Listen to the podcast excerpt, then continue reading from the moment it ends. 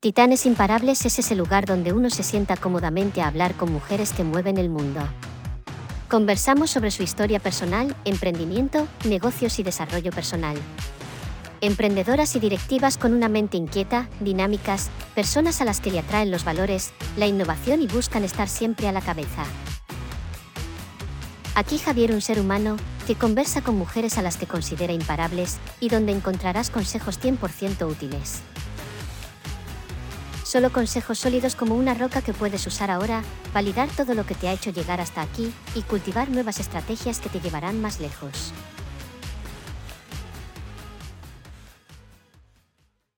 Hola y bienvenido una vez más a un nuevo episodio de Titanes Imparables Podcast. Yo soy Javier Navarro y entrevisto cada semana a personas muy top para dejarte algo único y práctico que puedas utilizar en tu vida diaria. Hoy tenemos a Lucía Casanueva, ella es socia directora de Proa Comunicación. Eh, Lucía, bienvenida, ¿cómo estás?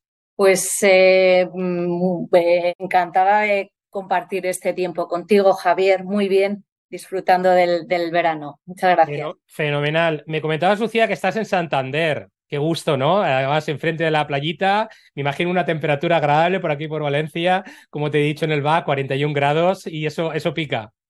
Sí, pues eso es. Aquí estoy en, Santander, en mi, bueno, en mi ciudad natal y, nada, pasando unos días en mi casa de aquí de Santander, sí. Fenomenal. Oye, Lucía, socia directora de Proa Comunicación, eres experta en comunicación corporativa, financiera y de crisis, con más de 20 años de experiencia. Y bueno, has trabajado para multinacionales líderes del sector en Alemania, Reino Unido y en España. ¿Por qué Lucía Proa Comunicación? Es decir, ¿qué hace que Lucía decida fundar Proa Comunicación? Bueno, pues a ver, yo fundo Proa después de trabajar para muchas multinacionales de mi sector y también después de trabajar en medios de comunicación. Yo lo creo con 33 años, ya tenía una, una experiencia profesional. Y creo Proa porque, porque había un nicho, en mi opinión, y creo que 14 años después de, de tomar la decisión, el tiempo me ha, confirmado que estaba en lo cierto, para crear una consultora de comunicación que aplicase la metodología de las grandes multinacionales, pero donde diésemos un servicio muy boutique, muy pormenorizado, de atención al cliente, con menos rotación en los consultores en la prestación del servicio. O sea, en la medida de lo posible, aunque seamos consultores, funcionar como un departamento de comunicación externalizado. Y, por eso creo mi, propia firma, porque tenía claro que, siendo empleada de un tercero no iba a poder desarrollar en, plenitud lo que yo quería hacer. oye, eh, Lucía, tú que has estado, ¿no? En los dos lados de la mesa, ¿no? Es decir, ¿qué aprendizajes eh, recoges de estar trabajando por cuenta ajena y en estos 14 años, eh, como nos comentas en, en PROA, comunicación, ¿qué aprendizajes te metes en la, en la mochila, ¿no? Y que te han hecho llegar hasta aquí. Bueno, yo creo que para crear el, modelo que yo he montado con Proa Comunicación, toda la experiencia previa de trabajar en multinacionales de mi sector y de aprender de los que ya saben y sabían es absolutamente necesaria. ¿eh? O sea, uno primero tiene que ser, en mi opinión, empleado de un, de un tercero y también trabajar en, en, los medios de comunicación. O sea, que, que la pregunta es, ¿Qué he sacado yo de trabajar por, por, por, cuenta ajena? Pues muchísimo aprendizaje, muchísima experiencia, muchísimos contactos y también, ¿por qué no decirlo? Clientes, ¿no? Que al final se pasan al, al modelo de prueba comunicación. Y estos 14 años que llevo siendo una empresaria autónoma, pues también saber convivir con el riesgo, ¿no? Que creo que es una cosa que en España no, no está muy valorada. Es decir, montar una empresa, ser empresario, por definición, es, es vivir sin, sin certezas, es vivir en la incertidumbre, ¿no? Pero yo creo que eso es la vida misma. Eh, no tenemos nada garantizado. Entonces, yo creo que, a ver, tener nóminas y tener unos costes fijos mensuales, en, en el caso de prueba comunicación elevados, pues es una responsabilidad, pero por otra parte, en mi caso es una responsabilidad asumida en la plenitud de la libertad, así que solo puedo decir que estoy muy agradecida. Qué maravilla. Oye, yo cuando, cuando eh, leo sobre proa comunicación, leo algo que realmente me llama mucho la, atención Lucía, navegar con buen rumbo, la vuelta a la excelencia en la consultoría de comunicación, ¿no? Qué mensaje, ¿no? Más potente. Y sobre todo, navegar con buen rumbo. Qué metáfora, ¿no? Más, más bonita y un mensaje que te aporta seguridad. Sí, bueno, y nosotros es lo que intentamos, ¿no? Ayudar a nuestros clientes a navegar con buen rumbo, a partir de un puerto y a llegar a destino bien acompañados, ¿no? Nosotros utilizamos toda esa, si quieres, esa metáfora náutica, ¿no? Que rodea toda la imagen corporativa de, de, de, Proa. Pero eso es a lo que nosotros nos empleamos. Nosotros tenemos una empresa y un modelo de negocio mucho más cualitativo que cuantitativo. O nosotros buscamos consolidar una relación con nuestros clientes a medio y largo plazo. Oye, Lucía, para ti, ¿cuál es la conversación ¿no? que, que probablemente has tenido con un cliente y que más te haya marcado ¿no? en toda tu trayectoria profesional? Mm. Si tienes alguna, no lo sé, ¿eh? igual a lo mejor puedes decir, oye Javier, pues la verdad es que, como sabes, hemos peleado mucho, pero bueno, no hay. a ver, he tenido muchas. Es que no se me viene una concreta a la cara, pero a la, a la cabeza, pero cuando tú asesoras a, pues altos directivos, ejecutivos de multinacionales, que muchas veces date cuenta que las, pues en las grandes empresas hay muchas operaciones corporativas, operaciones de compra, operaciones de venta, es decir, también pues, pues personas que en un momento dado se encuentran en situaciones de incertidumbre máxima. Y yo ahí, humildemente en la medida de lo que he podido, siempre he intentado, lo primero, escuchar, escuchar de, con, con mucha humildad a mis clientes y después intentar asesorarles siendo absolutamente honesta. Siempre, incluso en momentos en los que quizá esa, esa absoluta honestidad ha podido ir en detrimento de mis, de mis intereses comerciales, ¿no? Oye, Lucía, eh, Proa, como, como yo lo entiendo, sois una consultora de comunicación 360, ¿no? ¿Qué tipo de servicio, es decir, cómo ayudáis desde Proa Comunicación a vuestros clientes?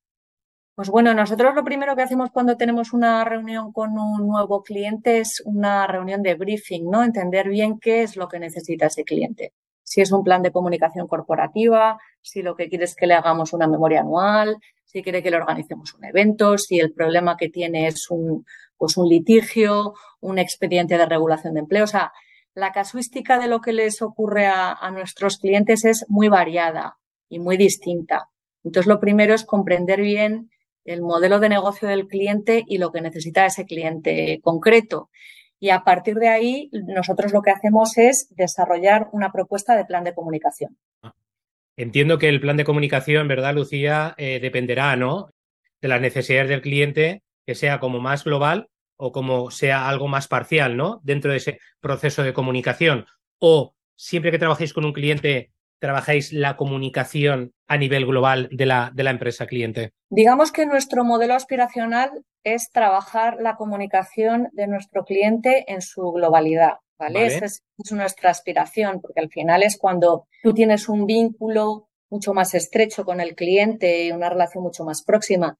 Pero muchas veces entramos en un cliente desarrollando un proyecto concreto, haciendo una cosa puntual. ¿no? Entonces, nosotros ahí somos adaptativos, nos adaptamos a lo que necesita el cliente. Muy bien. Oye, Lucía, te preguntaba antes, eh, bueno, te, te, comentaba antes en el BAP eh, alrededor del tema del liderazgo, ¿no? Pero ¿cómo describirías, ¿no? Tu filosofía eh, que hay a través del liderazgo? Porque, claro, Prueba Comunicación tiene un grupo de colaboradores importante. Evidentemente, pues cada, cada persona es un mundo. ¿Cuál es tu filosofía, ¿no? A la hora de, empujar un equipo, de enchufarlo, de motivarlo, de, de, de, hacerle ver, ¿no? De trasladarle ese ADN y los valores que lleváis en el día a día a vuestros propios clientes. Bueno, pues yo creo que el liderazgo parte en primera instancia de la ejemplaridad. O sea, yo creo que el equipo que rodea tanto a mi socia como a mí tienen que ver que nosotras, a veces con acierto y otras veces cerrando, ponemos toda toda nuestra voluntad y toda nuestra intención en, cumplir lo, lo, que le hemos dicho al equipo que vamos a hacer, ¿no? Nosotros compartimos el plan de negocio anual con el equipo, les decimos dónde estamos, les decimos dónde queremos ir. Después también tenemos quincenalmente unas reuniones de, de puesta en común todo el equipo. ¿eh? Y después, a partir de ahí, nosotros también dejamos, el equipo de PROAS es, tiene perfiles muy variados, pero que, que maridan bien y también le dejamos a la gente que sea plenamente libre en la, en la gestión de los clientes que tiene asignados, ¿no? O sea, hay unas líneas marco y, desde luego una vocación de servicio y nos regimos por la excelencia, pero luego también dejamos bastante manga ancha a los directores de, la, de, de cada cuenta junto con los equipos de consultores más junior que tienen, para que ellos también eh, eh, metan una, una, parte de su forma de hacer la consultoría y de su personalidad en la gestión del cliente, ¿no? Por eso nosotros no queremos ser una consultora de volumen, siempre lo hemos dicho. Nosotros somos una consultora de comunicación informada, eh, enfocada en lo cualitativo, siempre en la calidad. Qué interesante lo que comentas, Lucía, porque si, si te he entendido bien, es decir, realmente, más allá ¿no? de las directrices que marcáis, entréis en una filosofía de dejar hacer también, ¿no? Y eso, evidentemente, vuestros colaboradores eh, lo tienen que valorar muy positivamente. Si te he entendido bien, ¿eh? Exactamente. Has captado muy bien el mensaje. O sea, nosotros entramos en una fase de un dejar hacer, porque date cuenta que también nosotros en esta etapa fichamos mucho eh, talento senior.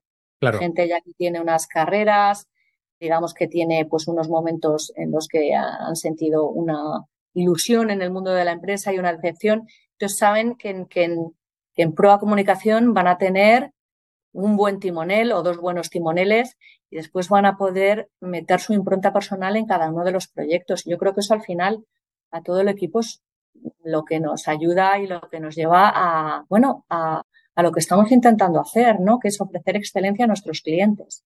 Qué interesante. La gente no puede estar castrada, o sea, y mucho menos después de la pandemia. Yo creo que la pandemia ha cambiado muchas cosas y ha cambiado muchas bases y nos ha hecho confrontarnos con nuestra propia fragilidad. Entonces, si tú quieres rodearte del mejor talento del mercado, le tienes que dejar su dosis de libertad, de responsabilidad y de libertad. Esto es muy interesante, Lucía, lo que comentas, porque es verdad y, y ahora vamos a seguir ¿no? conversando acerca del liderazgo, pero porque es verdad, se habla mucho de liderazgo, ¿verdad? Pero luego te encuentras, ¿no? Con organizaciones donde ese, ese liderazgo no deja hacer, ¿no? Y a veces, claro, luego los colaboradores, como bien has dicho tú, es decir, cuando los encapsulas tanto y los enmarcas tanto, es como también al final estás reteniendo una parte de creatividad y talento que no le estás dejando eh, salir, ¿no? En este sentido, ¿cómo ves tú, eh, Lucía, y también lo hablábamos en, en el back, eh, que ¿Cómo está el liderazgo actual uh, en España y cómo lo ves de aquí a cinco años? Porque se habla mucho de liderazgo, ¿eh? Pero, ojo, luego el liderazgo es algo que se tiene que llevar al día a día, ¿no? En las empresas y no siempre se lleva de una manera, de una manera fina, ¿no? Una pregunta complicada de responder. O sea, yo creo que el liderazgo parte mucho de que el líder tenga la valentía de hacer un ejercicio de autoconocimiento, de análisis, de hacerse su propio DAFO, de ver sus puntos fuertes, de ver sus puntos débiles, de ver las oportunidades y de ver las amenazas. Entonces, en primera instancia, creo que el que lidera cualquier proyecto tiene que conocerse bien y a partir de ese ejercicio introspectivo, rodearse del mejor talento humano posible y crear un grupo, ¿no? O sea, yo, yo, yo creo que el liderazgo en España eh, no se ha entendido muy bien. Hemos, hemos, provenimos de unas organizaciones que son muy, muy jerárquicas, muy, muy verticales. Que tenemos que ir a organizaciones mucho más horizontales, más ágiles, ¿no? Al final te uso, estoy pensando en la navegación, o sea, sí. un barco navega bien cuando tienes una tripulación muy ágil, que sabe maniobrar muy rápido, que sabe responder muy rápido a los, a los cambios, ¿no? Entonces, punto número uno, autoanálisis del líder y dos, compartición del proyecto con todo el equipo y tres, dejar hacer a los colaboradores. Yo creo que muchos proyectos fallan porque la gente se siente ahogada por un, por un estilo de liderazgo muy rígido, ¿no? Yo creo que tenemos que ir a, a modelos mucho más líquidos. Y desde luego, para mí o en, o en, mi proyecto personal, tenemos que ir a un liderazgo humanista. Al final, ¿para qué están las empresas? Las empresas tienen la finalidad, obviamente, de ganar dinero. Eso es lo que tenemos que hacer para poder generar riqueza en nuestros ecosistemas. Pero poniendo siempre a la persona en el centro. Yo creo que muchas veces se nos ha olvidado poner al individuo y a la persona en el centro. Por eso hay tantos problemas de ansiedad, claro. de salud mental y de 500.000 cosas, ¿no? Porque se nos ha olvidado que, que somos personas y, y, que al final el, el, el, trabajo es una parte importantísima de nuestra vida a la que dedicamos muchas horas, pero hay que hacerlo poniendo al ser humano, poniendo a la persona en el centro. Lucía, ¿hay algún proyecto ahora en tu vida a nivel profesional que, no sé, durante el próximo año digas, guau, Javier, este proyecto o hay potenciales proyectos por ahí que están sonando que me encantaría desarrollarlo? Sé un poquito más concreto en la pregunta. Vale, es decir, ¿hay algún proyecto profesional que esté a punto de materializarse dentro de Proa Comunicación, que no se haya cerrado todavía, pero que a ti ah, te guste especialmente y que digas, wow, este es un proyectazo? Mm. A ver, a mí me parece que tenemos muchas cosas que, por, por, motivos de confidencialidad no puedo desvelar en esta entrevista. por, supuesto, por supuesto. Y tienen que firmarse, pero nosotros queremos estar en los asuntos que mandan la, marcan la agenda informativa, ¿no? Y por eso hacemos los observatorios que hacemos. Por eso hemos organizado últimamente el Observatorio de Defensa, nos queremos meter en comunicación en la industria de defensa, también queremos meternos de pleno en el ámbito de la salud y por, por eso hemos organizado un observatorio sobre salud mental. Eh, haremos algo en breve en, el, en, el, trimestre o en el último cuatrimestre del año sobre el reto de la gestión del agua. O sea, todo lo que sean los temas que importan a los individuos y que están en la agenda informativa son los temas en los que PROA quiere estar como punta de lanza, ¿no? Y como un faro hacia la opinión pública y como un faro también hacia nuestros clientes.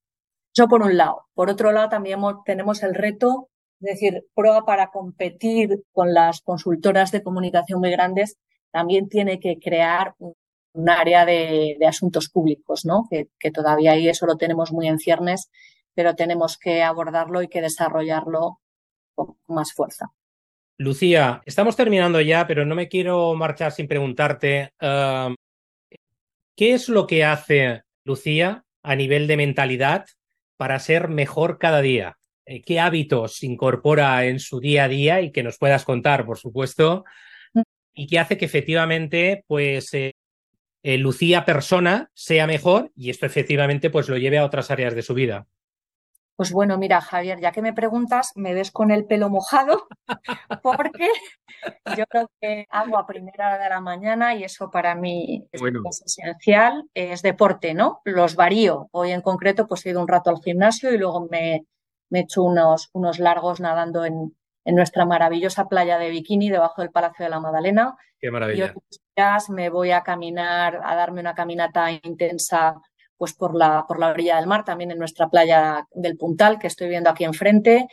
Me voy a caminar por el monte. O sea, para mí el deporte a primera hora de la mañana, ya esté en Santander o en la oficina de Madrid, es esencial y le animo a cualquiera que escuche esta entrevista a que elija la modalidad que más le guste, pero yo creo que una hora de ejercicio físico al día es absolutamente imprescindible para poder acometer cualquier reto. Eso por un lado.